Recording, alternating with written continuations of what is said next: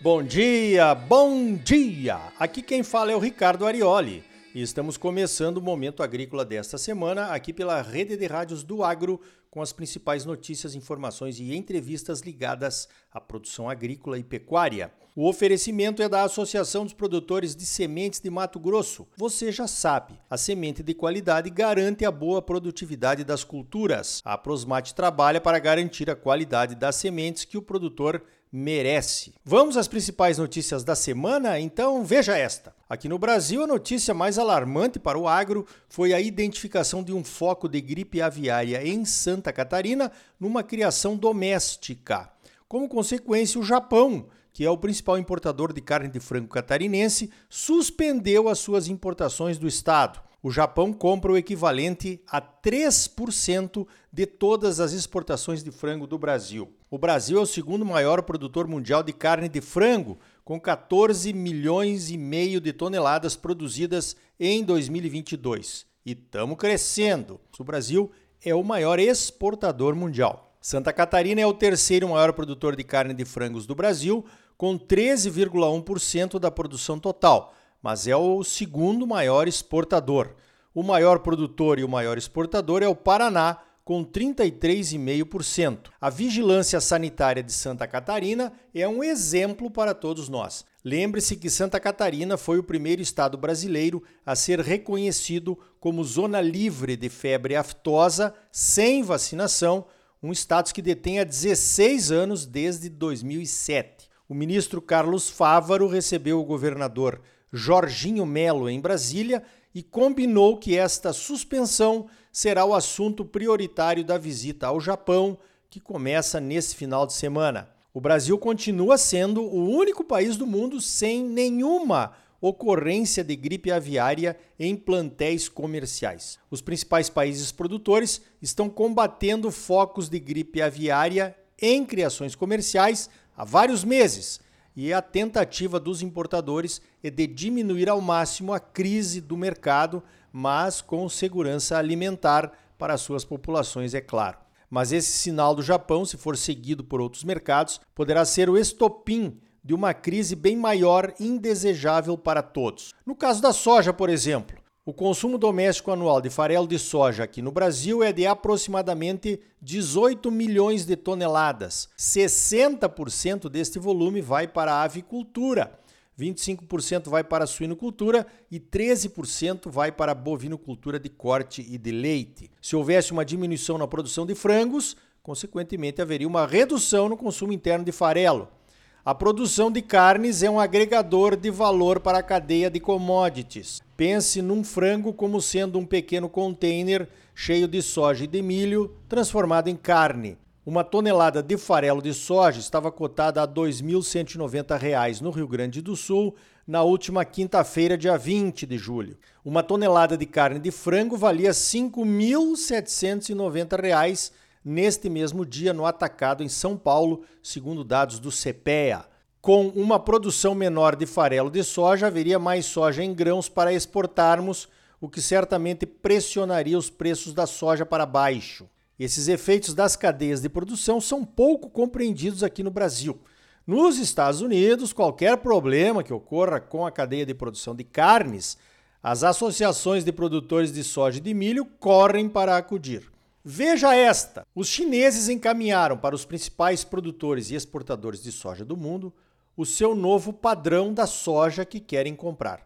Um padrão, basicamente, é usado para definir um produto e atender necessidades de produtores, vendedores e compradores. O que é soja? O que é milho? Como deve ser a qualidade desta soja, deste milho que vamos produzir para atender os mercados? É aí que entram os padrões. Esse novo padrão chinês para a soja já estava em uma espécie de consulta pública mundial há algum tempo via a Organização Mundial do Comércio. A última atualização do padrão chinês para a soja era de 2009. É claro que estamos estudando esse novo padrão na CNA e vamos voltar a esse assunto aqui no Momento Agrícola.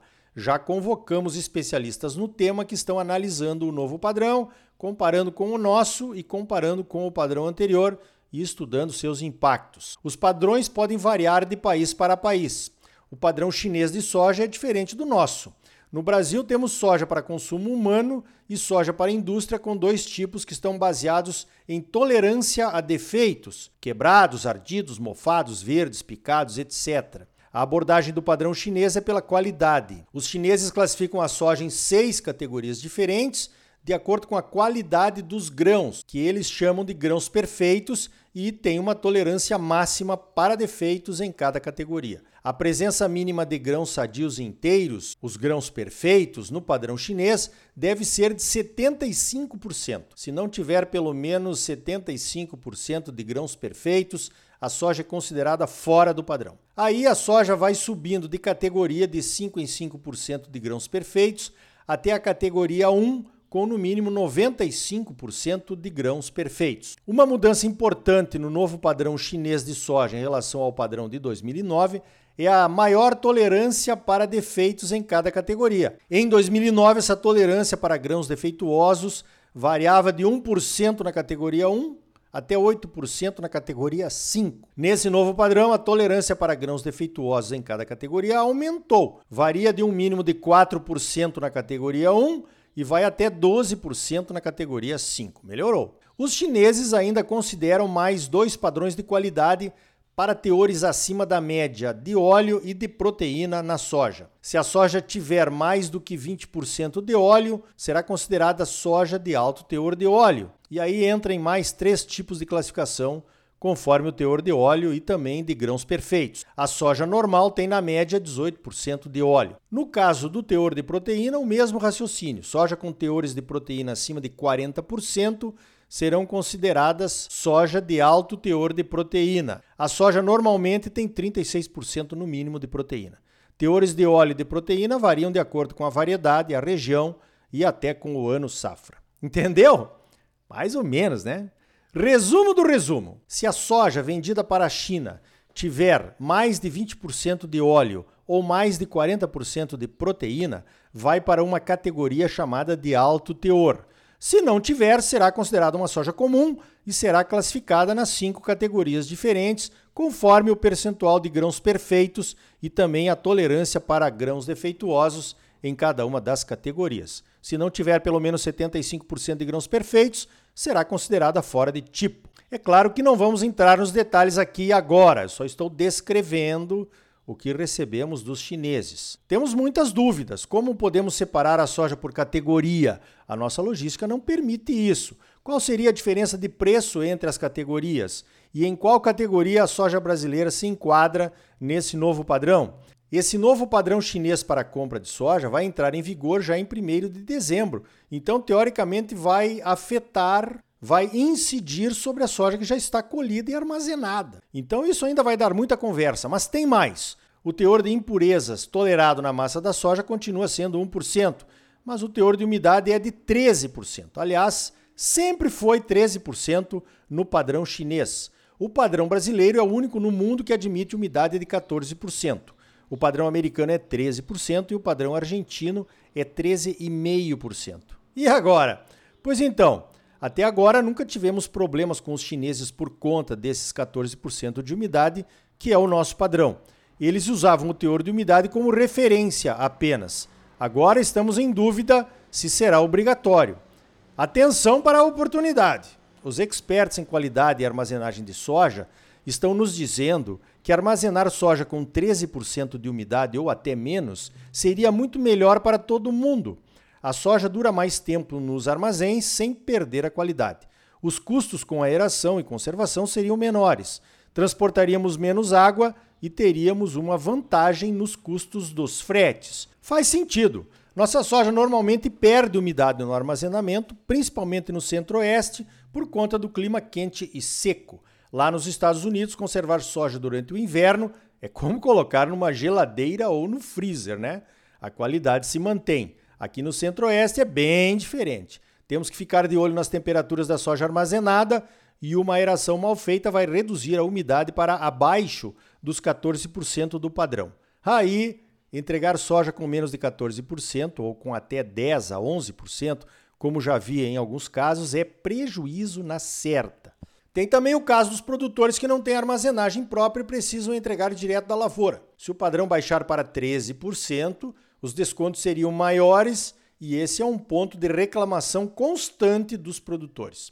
O Ministério já disse que não se mete nas tabelas de descontos porque é uma relação comercial.